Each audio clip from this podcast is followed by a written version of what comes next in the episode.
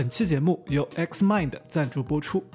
Xmind 旗下的 Xmind Zen 是一款全新的思维导图软件，它通过把思维可视化的方法来帮助你理清思路，提高创造力。Xmind Zen 本身是一款免费软件，当然你也可以通过付费来解锁它的多平台同步、无水印导出等等的功能。在付费解锁时，你可以输入优惠码大写的 UX Coffee，中间没有空格，来获得七折优惠。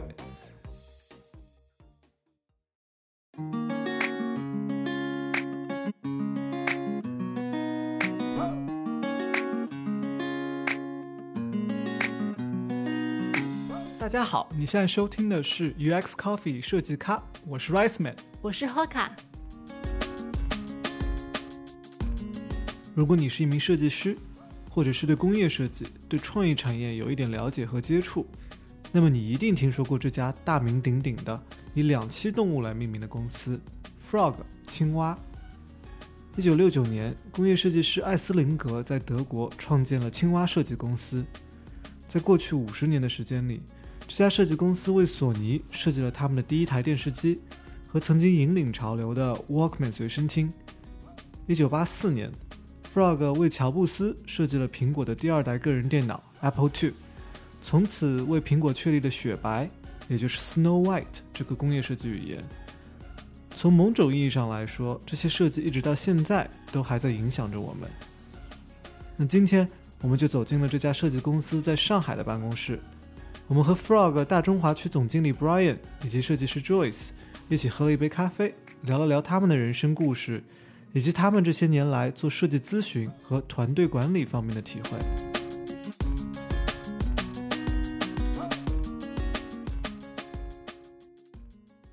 我是 Brian，我现在是任职呃 Frog 在中国的总经理。嗯，大家好，我是 Joyce 刘君杰，然后我现在在 Frog 担任的是资深交互设计师。哎 b r i a n 你前面我听你口音应该是呃从台湾来的，对对对，是。事实上我是在台湾出生，然后在九八年的时候啊、我们全家呃移民到美国，然后在美国基本上就一直待着了，然后直到二零一一年的时候才来到的，才来到中国。嗯出生在台湾，在美国待了这么久，为什么一一年的时候决定来到中国大陆呢？嗯哼，我在呃，在我呃来到 Frog 之前的那个公司，我一待就待了十二年。我在那个公司，我是先从波士顿开始，然后在波士顿待了三年，然后从呃波士顿搬到洛杉矶，在那个公司已经待了六年的时间，然后已经觉得说差不多已经要要离开了。在我待满六年的时候，呃，Google 有来找到我，然后那个时候我有跟 Google 在谈这样的一个机会，搬到 Mountain View 去。但是后来，因为我们公司在上海开了一个办公室，问我说有没有兴趣。我那个时候其实在想的一点就是我我的未来到底要要走什么样的路。有一点我其实还是蛮确定的，就是我要怎么去发挥我的这个呃双重文化的这种成长背景。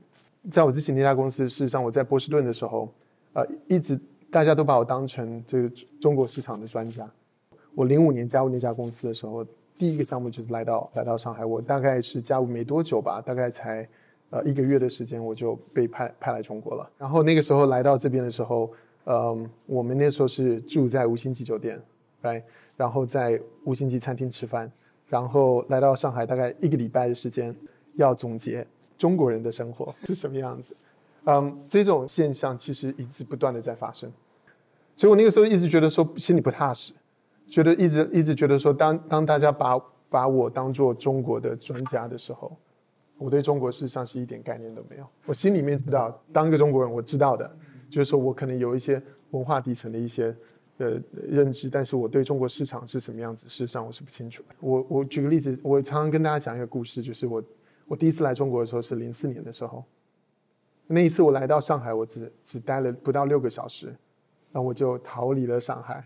那那个时候是一个让我很难忘的一个体验，但是在那个时候就完完全全没有准备，我就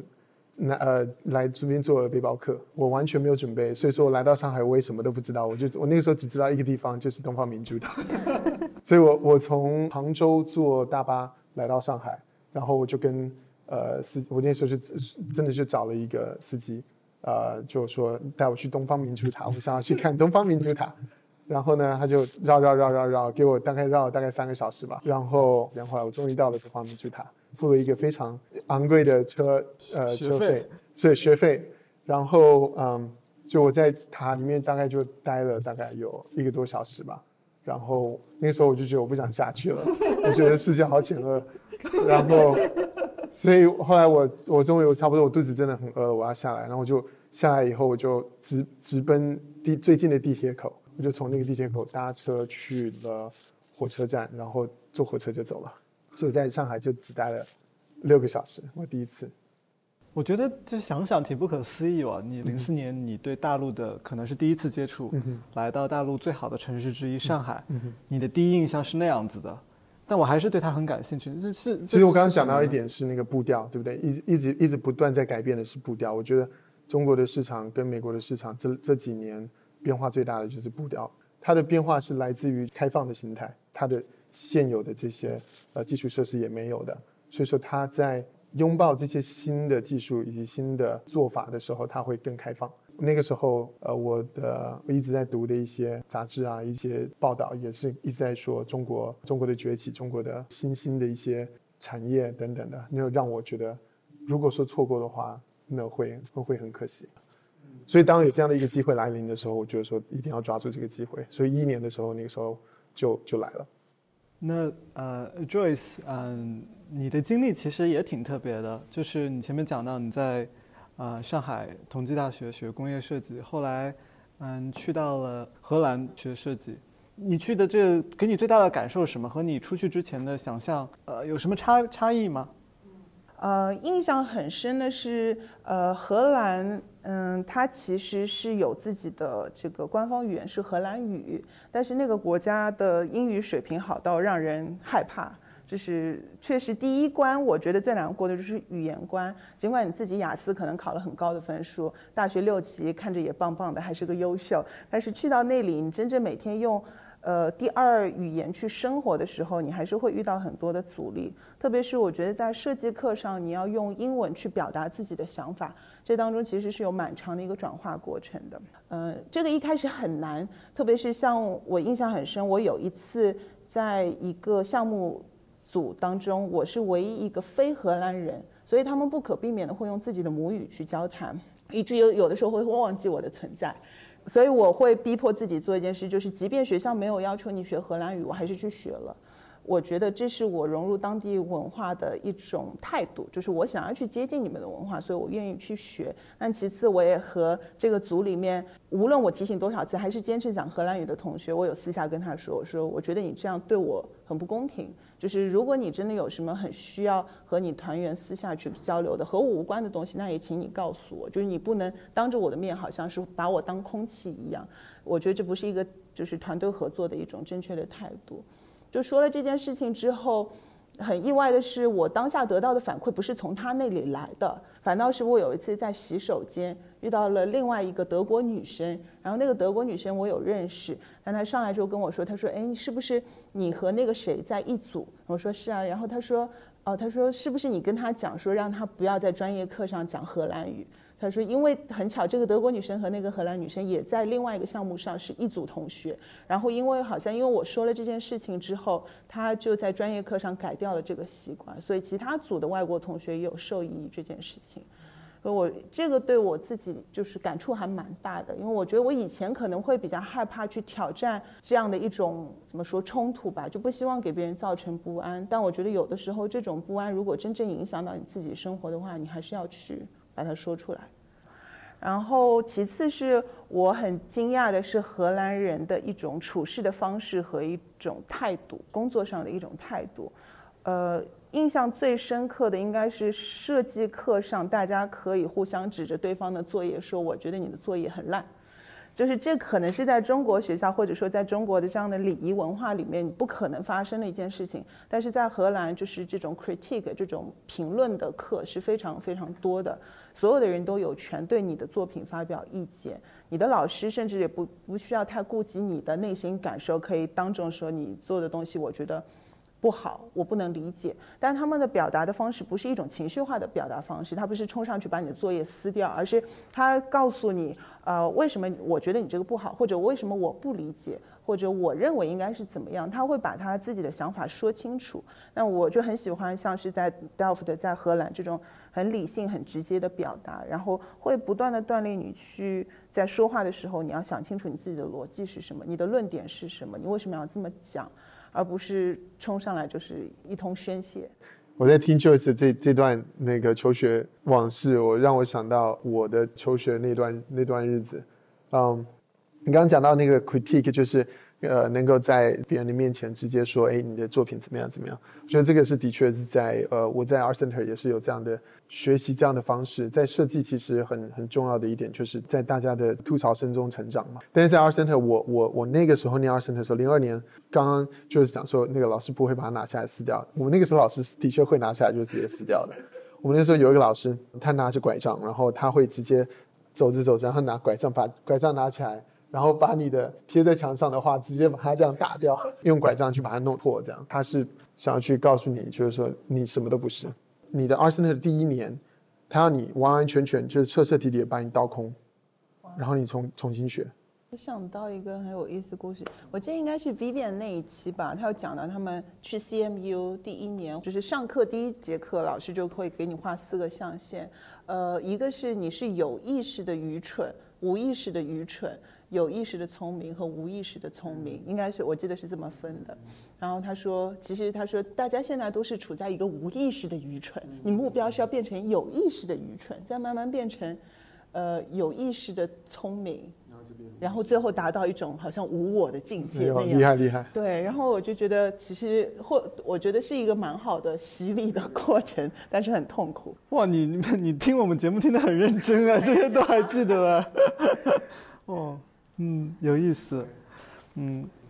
前面 Joyce 在讲那个他去欧洲过语言关的时候，我看你不住的在点点头。你点什么头呢？就是 Brian，你你可能反过来是要到上海。你可能有一个语言关要过，我我两个关都过过，因为事实上我去呃美国的时候，我那个时候十七岁，呃我我一路以来我也没有完全没有准备要移民的，我父母亲他排队排了十一年，终于移民通过，通过来的时候，呃他发了一个通知，就说你六个月之内必须要搬到美国，那我们那个时候我完全没有准备，我那个时候事实上心里很很抵触的，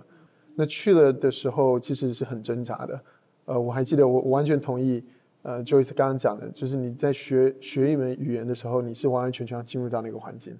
嗯，我那个时候我开车也在听广播，洗澡也在听，我做什么全全部都在听。然后那个时候我的大舅舅他把我电脑拿过去，全部把中文版的软件全部删掉，然后换成英文版的，然后跟我说我不准交中讲中文的朋友。他他教他的孩子就是这样的，我是这样的一个方式，就是说我反而是被逼的，所以我是这样这样去学。那回来的时候呢，我一一年来到这边，一一年、一二年、一三年，我今天早上还跟我另外一个同事在讲这个事情。我到一三年才真正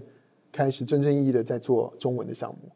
所以一零、一二年、一三年的时候，那个时候我虽然在中国，但是我做的是外企的项目，所以打 PPT 什么的全全英文，然后做那个汇报也是全英文。一三年的时候，突然有个中呃中信银行的项目，你们也知道，就是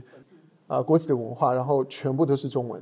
然后我那个时候必须要学，第一个我要学拼音，我要学简体，然后我要学打字，然后然后我要我要中中文的汇报，然后就有点像我直接撞到了一个墙上，我完全没有缓冲的空间，然后然后就这样被逼出来的。嗯，这样的就是文化背景或者说成长背景也也塑造了你们两个人到 Frog 这家公司来，因为在我看来，Frog 就是一家。非常国际化的设计公司做的项目，如果因为我之前做了一些，我们也做了一些功课，看，哇，全世界各个国家、各个地区各种各样的项目都有，就感觉这种项目必须是由这样子的这种非常啊混合的、复杂的这种背景的人啊来执行，可能会效果会更好。没错，有有一个有一个词，我我相信你们都听过，就是第三文化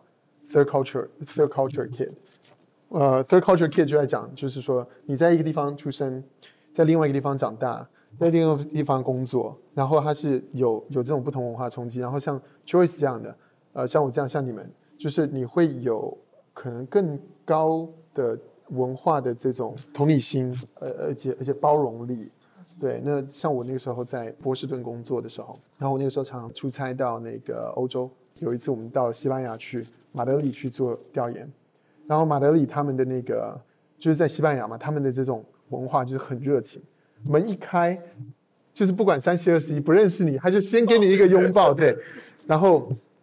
同一个项目我们要去呃在呃马德里完了以后我们要去那个莫斯科，哇，那个时候我就开始感觉感受到那个文化完全不一样了。然后等到莫斯科，我去在莫斯科去做那个家访的时候，就是你连握手都不应该，就是这这是不应该有这种接触，这样对。然后我觉得哇，文化差异很大，但是因为像我们这种第三文化的背景的，相对就是很快能够去适应，而且很快能够去学习。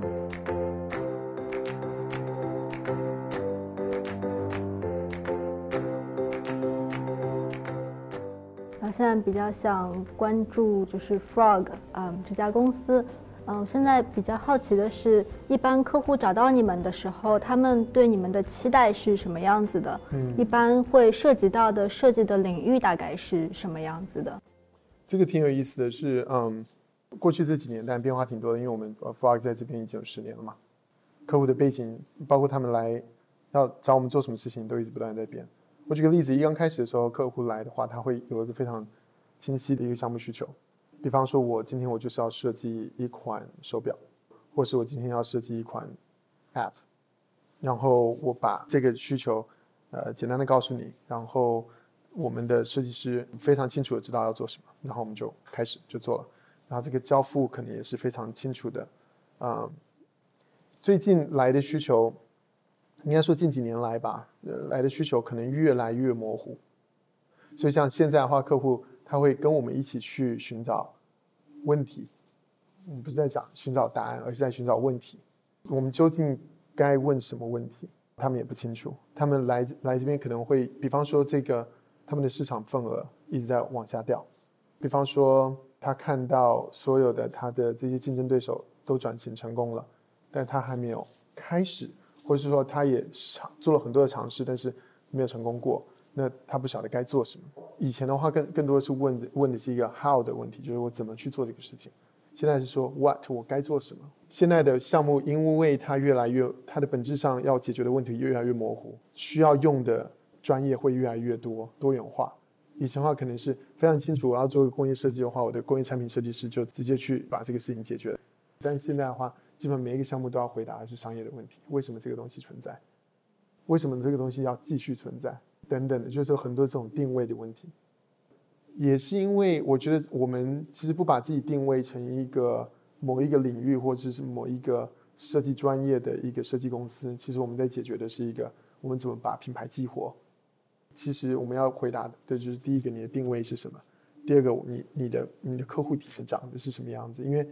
很多的客户来去来找我们的时候，他们的问题是说他们的价值主张不清楚。那我们要怎么去帮他去搞清楚这个价值主张？其实就是在回答我怎么去帮你激活品牌的第一步。那么第二步，接下来就要开始去了解我这种种的啊客户体验，包括我的空间。零售的话，是我的空间该该有什么样的一些环境以及体验？我的产品该是什么样的？我的选品该是什么样的？我的数字体验该是长长什么样子？我的服务该是长什么样子？我的呃传播该是什么样子？所有的这些触点，当它是一体化的被打造的时候，它是非常非常有力量的。那这就是我们现在在帮很多客户在解决的问题。嗯。你们的角色可能渐渐的从一个涉及一个非常实际的东西，转换成一个去定义一个问题，甚至是去寻找这个问题的一个过程。那你们会不会有时候做出一套研究出来之后，会跟客户的预期会不太一样，甚至是给他们一些比较困难的回答？就比如说，你们可能做了一些研究，然后觉得，嗯，这个产品确实不太应该存在了，我们可能应该做一些别的。或者是可能是你们发现说，嗯，这个产品它有问题，但可能是因为你们公司的文化里面有一些问题，像这种可能超过这个客户的预期的这个范围的这种问题，会不会有这样的？有的，有的，其实是呃，基本上每一个项目都会，基本上每一个项目都会都会碰到这样的问题，因为我们在做的项目的层面以及它的它的重要性已经到非常高了，所以我们常常会触及到这个公司的核心的。核心的业务的一些东西，当你要去改变，当我们很多的客户在他在做转型的时候，基本上是不可避免的，他一定会要问回答这个问题，就是说，我们今天要不要去碰这一块东西？哎，这块东西也许你一碰了，它会，它有点像是一一个一个捅一个马蜂窝一样，或是说，如果说我今天不碰的话，那事实上我我花这么多的钱，我我我我有这么多的洞察，他到最后事实上没有办法去真正的去影响我的我的结果。那你刚刚问的这个问题就是说，那如果说组织不给力的时候怎么办？组织不给力，事实上是啊，为什么很多时候是为什么客户来找我们的原因？可能因为组织不给力造成的种种原因，变成说到最后他失去了跟市场的一个呃强强粘度，那他会来找我们去帮他们解决这个问题。当我们在解决这个问题的时候，我们不得不去看他组织。所以我们现在 Fog 有一个主要的一个服务，我们叫做 Org Activation，就是怎么去。激活一个组织，那激活一个组织，它并不是靠，呃，工作坊啊，也不是靠演讲啊，也不是靠一些宣传、宣传的一些文案或是宣传视频，它是真正透过做一些非常核心的项目，帮助你去，就是帮助你一个种子团队去跟着我们去做转型。那我们这个肯定是更庞大、更长时间的一个项目。那通过这种项目的时候，这个种子团队他会从这里面学到很多东西。他们再去扩散，能具体讲讲吗？就是我能想象，一般这种转型都是会伴随着很多阻力或者是阵痛的嘛，在那个组织里面，甚至当客户找到你的时候，他可能就预见到会有这种阻力的存在，所以需要一些外界的刺激来帮助他们。那么你们具体能够做一些怎样的事情来帮助这个转型？我我举一个例子，啊这个例子的话，那个 Joyce 待会可以做个补充。这个例子是去年年初的时候我们做的第一个第一个项目，然后这个项目的话，它是美丽田园。美丽田园它是国内，呃，中国的美业的第龙头，它已经在这个行业大概二十五年了。它出现的一个问题是在于他们的这个品牌直接的这个消费者是四十五岁这个年龄层，就所以他们现在在主要做的很多的事情是抗衰、医美等等的。那这一类的产品，它可能花费门槛更高。你要做这种服务的时候，可能你的、你的、你的投入的时间以及投入的金钱，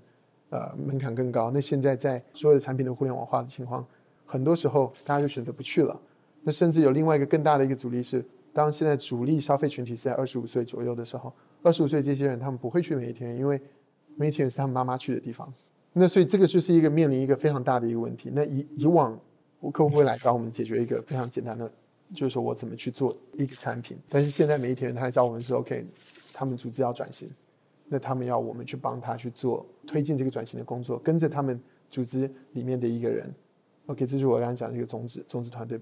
几个人哈，然后出来去做这样的一个新品牌。我刚刚的意思是说，当你去做一个服务设计的时候，我们可能要改变的，如果说你要去按照这个服务设计去呃去实施的时候。你要改变的东西可能不只是一点点，对不对？你可能你的软件、呃硬件、你的空间、你的人员培训等等的，你的人员的招聘可能都要完完全全改。你人员的这个薪酬制度可能都要改。我举个例子，为什么当初美一天他可能需要做这样的一个呃调整，就是因为他们的这个技师啊，我比方说我在那边做了一个项目，做完了以后，我可能是透过技师来推荐我产品，我买，然后我喜欢这个产品，但是我回头我没有办法上网买，我一定要再回来，然后我要再接受一次服务，我才能够跟你买。那这种是跟今天的互联网的这种概念是非常抵触的，他们没办法改，因为他们一改的话，一动了这个东西的话，它整个呃技师的薪酬体制全部都要改了，这个时候大家就会革命了。所以说，为什么要成立一个新品牌，用新的制度来去来去迎合新的一群一群一群人？啊，那所以就是说，当我们在做我们的这个服务设计的时候，很有可能它会触动到最核心的这种底层的这种商业逻辑，所以这个时候客户会依照我们的这个设计，他会去可能会配合改变组织的一些一些一些调整，而不是说让我们进去毫无根据、毫无理由的就开始去指指点点，这个是不会发生的。那 Joyce 呢，就是这个项目的创意的这个核心灵灵魂人物。所以，Joyce 可以稍微讲一下，你在你怎么去帮助呃美丽田园去做这个转型？嗯，我觉得在这个项目当中，这样的客户其实他的他的初衷已经摆在那里了，你只需要去推他一把。祝他成功就好。我觉得我们的客户配合度也是相当的高，就是虽然他自己身居这样就是新品牌 CEO 这样的一个位置，但是他每天都和我们一起工作，和我们一起去走家访。他也想个就是真正的站在旁观者的角度去了解这个用户，而不是只听到他手下的员工给他反馈上来的这些意见。就是他对于这个第一手信息的这种认可，也是对于我们工作方法的认可，也最终让我们输出的东西可以很好的被他内部的员工和消化，也变成他们品牌新的一种呃工作的一个指导原则的，我觉得是一个很很重要的一个基础。然后其次是，其实 Frog。在做这个初创设计，其实是有一套自己的工作方法论的。这当中其实有几个非常重要的原则。嗯，我们第一点叫做 progress over process，就是以结果为导向。就我们想要去剔除很多工作流程当中非常繁复的一些方法，就比如说。如果你跟客户是在远距离工作一个状态，你待在你自己的办公室，他待在他的办公室，然后你们是靠每个星期、每两个星期见一次面，用这个汇报的方式，用 PPT 的方式去给他去分享的话，其实他对于信息的接受能力是很有限的，他甚至没有办法去产生他对于这个东西的同理心。然后这当中其实你也。会不经意间推迟了很多决策的这个发生的时间点，因为你必须等到那个时间点，你再去跟他汇报，这其实是一个不太高效的工作方式，所以我们当时就选择和客户。呃，协同办公，我们坐在一间办公室里，甚至我们都搬出了各自熟悉这个区域。他搬出了他的母公司，我们也搬出了 Frog，我们一起搬搬到了一个共享办公的这样的一个空间里面，然后就变成了一个全新的团队。每天我们讨论的就是我们这个新品牌怎么去把它做好。所以我觉得这一点是非常重要的，就是它创造是一种不一样的创业的一种氛围和环境。然后其次是在我们设计的过程中，我们希望打破这种。甲方和乙方的关系，就不要让我们觉得说我们是服务方，然后你是来做决策的。其实，在这个共同协同办公的过程中，我们是共同在推进去做很多事情发生。所以，这也对我们本身的工作职责提出蛮大的挑战。因为你能想象到，如果你在一个初创的企业当中，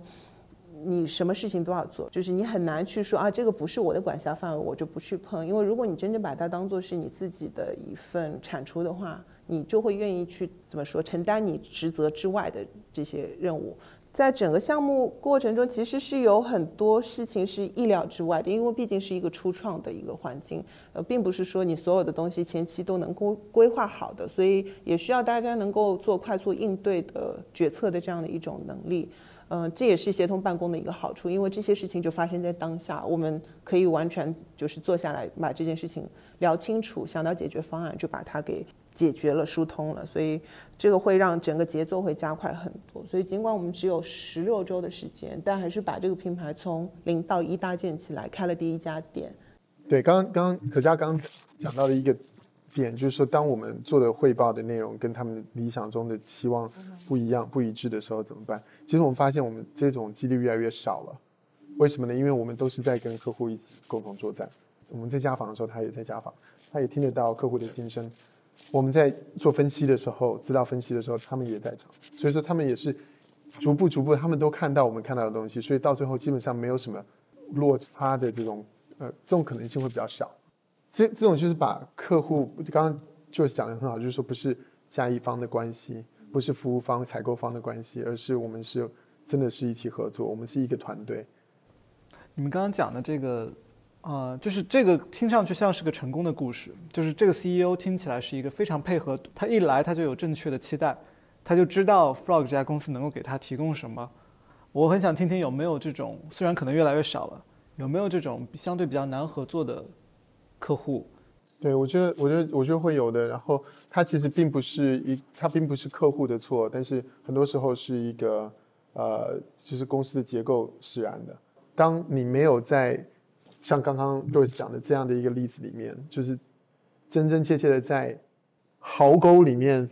呃，一起这这种真的是嗯出生入死的去去去做一个东西的时候，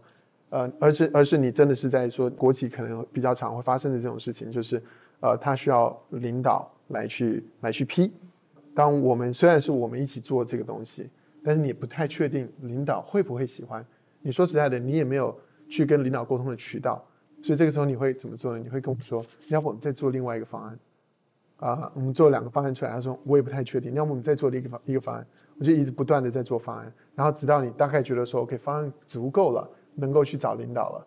然后他这个时候去找领导，摊在桌上，然后领导看这都不是他想要的，这个时候就头疼头疼了，因为所以为什么我们现在逐渐的是希望是跟直接是跟拍板的人一起合作，尽管你是 CMO。我还是要跟你合作，因为我要知道说到最后，如果你是排版人的时候，你你是怎么看这个事情？比较你刚刚讲到的这种这种可能没有那么顺畅的一些案例里面，我们一般来讲，我们可能合作的呃这个对接的这些呃等级可能会相对会比较低一点，他没有办法预见领导的反应会是怎么样，所以我们就会可能会带偏。顺着刚你们讲的这个叫什么“美丽田园”这个这个项目啊，像这样子的项目。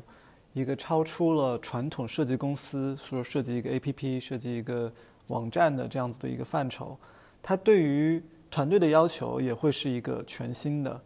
你能够搭起这样子的一个团队来给到客户这样的支持吗？这样子的一个团队会是要什么样的配置呢？我们其实我刚我刚刚讲到一点就是品牌激活，其实你说你把我们当做品牌品牌激活的公司。那我们去设计的不管是什么，都是一个品牌体验。那我们今天要做的这个这件事的人，他其实他可以是任何一个人，只要是理解怎么去梳理流程，怎么去说故事。所以说，我们当我们在组组织一个团队的时候，其实我们现在越来越少说看你是什么 title，你的职职称是什么，而是说你能够做什么，你过去做过什么事情，你对这个项目的理解是什么，你有什么想法。像比方说，我们现在在那个项目里面，我们有一个导演，他真的就是做戏剧的导演，一个心理学出来的，然后一个学学交互设计的，然后学工业设计的，学艺术的，还有一个做风险控制的、风险管理的。所以，就是你作为一个。管理者，当你组建这个团队的时候，其实你是对每个人的背景都比较清楚的。你看，你能够如数家珍的说出来，每个人都是学什么的，他擅长什么，嗯，那，然后你又很知道客户想要什么，然后你就根据这个来搭一个团队，是这样子。没错，所以我永远是在，嗯，当我们就是中国区的总经理，这是我的我的我的工作，就是我要去了解我们的客户到底他要解决的是什么问题。很多时候，客户会抛抛过来一个他的一个需求说明，那我要看的并不是需求上说明上面说了什么，而是我要去跟他面对面的沟通，就是说你到底今天要解决什么问题。我举个例子，这刚刚在讲的这那个项目的话，他一刚开始的时候是一通电话，然后他也不太确定，那我说那要不我们见个面吧，那我跟这个客户呢就约了一个咖啡店，我们就坐下来，我们就好好的聊聊大概半个小时，让我大概理解他要做什么事情。我跟他重新再约约一个跟他领导去碰，然后这个时候我带了两个技术专家，一个是做真正做技术开发的，一个是做软件设计的，然后我们去跟他聊了以后，我们才发现就是说，OK，他要的东西，他领导要的东西是这样这样这样这样，OK，就越来越清晰，越来越逐步的越来越清晰，直到最后我发现，OK，你要的东西其实是跟你刚开始跟我要的东西是完完全全不一样的。但是一步一步的，你要去帮他去分析，因为有时候客户他他要东西他也说不出来。那甚至我说的更玄一点的是，做创新有时候你项目开始的时候，你根本不知道你的项目结束的时候会拿到什么东西。因为我跟客户讲说，如果你知道的话，那你的如果你今天你知道的话，你的竞争对手也知道了，对不对？那所以如果你要创新的话，你事实上你要有这样的一个保持这样的一个开放的心态，有有这么一个不确定性。这样的话，我们做出来的东西才有可能去颠覆我们现有的东西。在这样子大的一个一个设计的公司里面，可能你对员工有你的了解，你知道他们擅长做什么，他们的背景是什么。但是，可能每个人的兴趣是不一样的。你在组建团队的时候，你会考虑到就员工的兴趣这一点嘛？就是可能会说，这个东西你可能你觉得他擅长，但他其实并没有没有那么感兴趣。会碰到这样的事情吗？我觉得会有的，我觉得不可避免，这个是绝对不可避免的啊，会发生的。因为我们的项目的这个范畴的确太广，所以说不一定每一个项目大家都会做到自己喜欢的的东西，但尽量吧。我觉得是这样的，就是呃，一般来讲哈，我我我在我的刚开始工作的时候，那个时候有一个 supervisor，他非常帮助我，然后他一直在看着，就是说我要什么样的挑战，不同样不同类型的多元化的挑战才能够去培养我，所以他会非常的去帮我争取。有时候有时候会觉得说我没有办法理解为什么你想要帮我争取这样的项目，因为我不是很喜欢。但他会说 OK，我这个就是我为什么要帮你争取这样的项目，因为他能够去帮你多元化的成长。所以现在的话，事实上我其实有有 有一个特别特别著名的一个恶名昭彰的一件事情，就是当如果你跟我说你不想要做这个事情的时候，很有可能我最我我下一个项目就会让你去做这个事情。但是我这样做这个做法是因为我曾经我的。呃，这个 supervisor 是这样把我带出来的。然后我我觉得，但往回看会觉得说，哦，这是这是一个非常好的成长的方式，因为他不断的去训练我，让我没有让我没有什么东西到最后是没有做过的或者惧怕的。如果我只挑呃这个蛋糕吃的话，那我永远不知道吃苦是什么滋味嘛。我觉得这个是一个这个是一个我们对自己的要求，以及我对我团队的要求。所以，作为管理者，你其实并不是说你的手下表示对什么的兴趣，你就比较盲目的就满足他。就是你会从一个成长的他的成长的绝对的，绝对的，这是永远是第一个第一个考量。第一个考量就是说我的团队能不能成长，这是第一个考量。嗯，而不是他当下那一两个月的幸福感什么之类的。你可以你可以问 Joyce，他知道的。过去这一年，其实我看到就是 Joyce 他一直在成长。那那当然也不是没有挑战的，也是有过有一个可能有一个项目，它是相对对他来讲可能挑战难度更更高，可能高于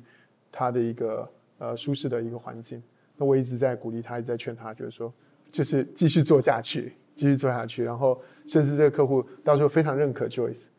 很喜欢 Joyce，然后到时候还要再回来去做。然后这个时候，这时候 Joyce 可能会，当然他的想法是说，我已经做了这么久了，那我是不是能够换到其他项目上面？那我我会去跟 Joyce 做一个确认，是说，OK，如果说你是已经觉得说这个项目你已经完成了，然后你觉得做的很好了，你都已经克服掉该克服的困难，学到该学的 lessons，那 OK，那你可以去。但是如果说只是还是不喜欢这样的挑战，那我会觉得说，那再继续做下去，然后直到直到你克服所有的困难以后，这是我当初我我老婆给我一个很大的一个。一个忠言啊，就是说，因为我当初在那个公司十二年嘛，很多时候我都会想到啊，你有就做不下去了，就是好很多的这种阻碍，然后他会跟我说，你你你，英文叫做 Don't quit on your bad day，对，就是不要在你的最不好的状况下说我不要再做这些事情了，而是当你克服了这个事情，然后你再说 OK，我已经完成了我的阶段性的任务，我已经完成了我该学习的这些功课了，这个时候我可以再去学下一个东西。这个我觉得是一个更好的心态，所以我刚刚回答你，就是说，永远都是学习成长是优先级。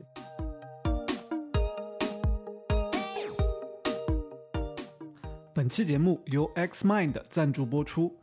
，XMind Zen 是 XMind 旗下一款全功能的思维导图软件。思维导图是一种把你的思维结构化和形象化的方法，它可以帮助你整理思路，激发创意。你可以使用思维导图来整理读书和课堂笔记，你也可以用它来梳理产品需求、解释交互逻辑。如果你正在寻找一个帮助自己保持条理和记录想法的软件，那就不妨去尝试一下这款软件。它本身免费，但你也可以通过付费来解锁它的多平台同步、无水印导出等等的功能。UX Coffee 的听众可以在购买付费版的时候输入优惠码大写的 UX。C O F F E E 中间没有空格，来获得七折的优惠。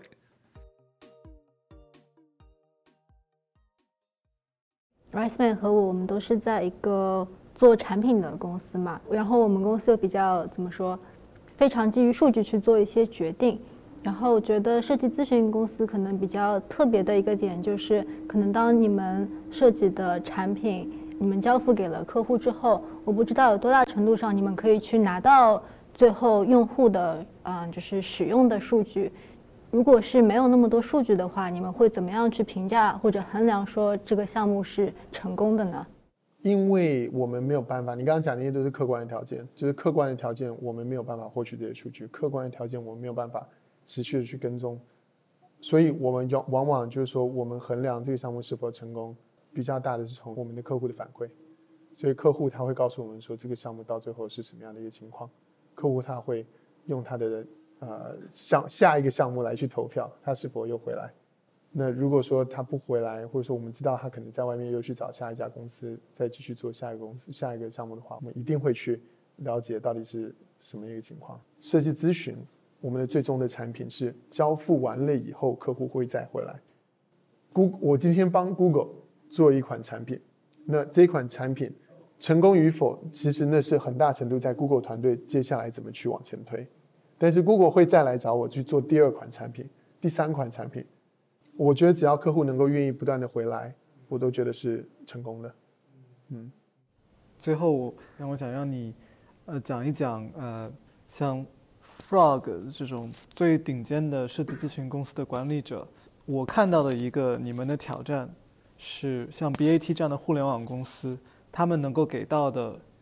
体验设计、服务设计啊、交互设计这样子相关人才的这个薪酬。可能会比设计咨询公司平均给到的要更高一些。你觉得设计咨询公司靠什么来吸引和保留人才？嗯，我觉得，你知道，我我想要在这个点上面，我为为设计咨询公司证明一下。你们给的其实不低是吗？其实不低，对的。嗯啊，但我们啊，但我我为什么要这样讲呢？因为我最近最近也有呃从 BAT 呃过来应聘的嘛。那我就稍微了解一下这个薪酬的这个架构，其实并不是他们，并不是他们比较高，而是他们用股票来给。嗯，后来我发现其实整个平均算下来差不多，只是它这股票如果说涨起来的时候是挺可观的，但是最近呃最近也不是很好，所以说大家叫苦连天的。那所以所以这个从这个上面的话，我我我我并不担心，至少从这个目前市场的反应上看来，我们从我们不绝对不会是从 offer 上面去失去一些呃人才，去去到竞争对手上面。呃，我觉得更大的是一个在大公司里面，你可能做的很多是在维护一个现有已经开发出来的东西。我们在做的是，我们专门在做的是从零到一的去打造一个东西。我们专专门在做的是在在未知的一个环境里面，我们在打探照灯，然后我们在找方向。那这种工作它有非常独特的魅力。那像如果说你呃，喜欢做这种事情的人，你绝对是不会安于在大公司里面，你绝对会找到我们。然后你找到我们以后，你会觉得说，哇，这个就是像 Joyce 跟我就是像在这种环境里面，这个就是我们属于的地方。我觉得一个很核心的、很核心我在塑造的一个东西，就是一个文化。我举个例子，其实不是说 BAT，我今天不怕 BAT 来挖人，因为我觉得它本身的工作的性质非常不一样，所以你会适合在。大公司里面非常专的去做一个事情，跟你会适合在我们这种环境里面，可能每天在做的事情都不一样。那他这本身他吸引的人本身就不太一样。其实可能来挖我们的人可能是同行，但是在每一个同行里面，其实他塑造的氛围都不太一样。那你刚刚其实最讲到最关键的一点是你发现，在 Frog 的人都是像我们刚刚那讲第三文化。嗯，在这样的这种人，我们习惯了跟这样的人合作，可能我还没有讲，你就已经明白了，因为我们的视野以及我们的这种世界观，嗯，都是相符合的。当我在打造这样的一个文化的时候，事实上每一个人都可能会很不想要失去这样的这种特有的这种氛围，所以，所以可能另外一个公司在打造这种氛围，可能又是非常独特，那可能那一个团队里面可能又会。被这种独特的氛围吸引，你要去把他们那些人，呃，其中那些人拉起来、拉出来又不太容易。所以我觉得每一个公司他在做的这种，呃，壁垒其实就是文化，这是最重要的。感谢这两位第三文化小孩带来的分享。Frog 目前呢正在招募各类设计师。如果你对这家公司感兴趣，你可以在这期节目的参考链接里找到具体的职位信息以及嘉宾的联系方式。这就是我们二零一九年的第一期节目了。几位主播因为圣诞和新年假期的关系拖更了一段时间，呃，不过大家放心，因为我们今年还是会继续保持更新的。如果你喜欢我们的节目，也希望你能在你收听这个节目的播客平台给我们留言打分，或者呢。如果你对我们的节目有什么意见或建议，也欢迎你来给我们来信，我们的邮箱是 hello at uxcoffee 点 com。好，本期节目就到这里，我们下期再见。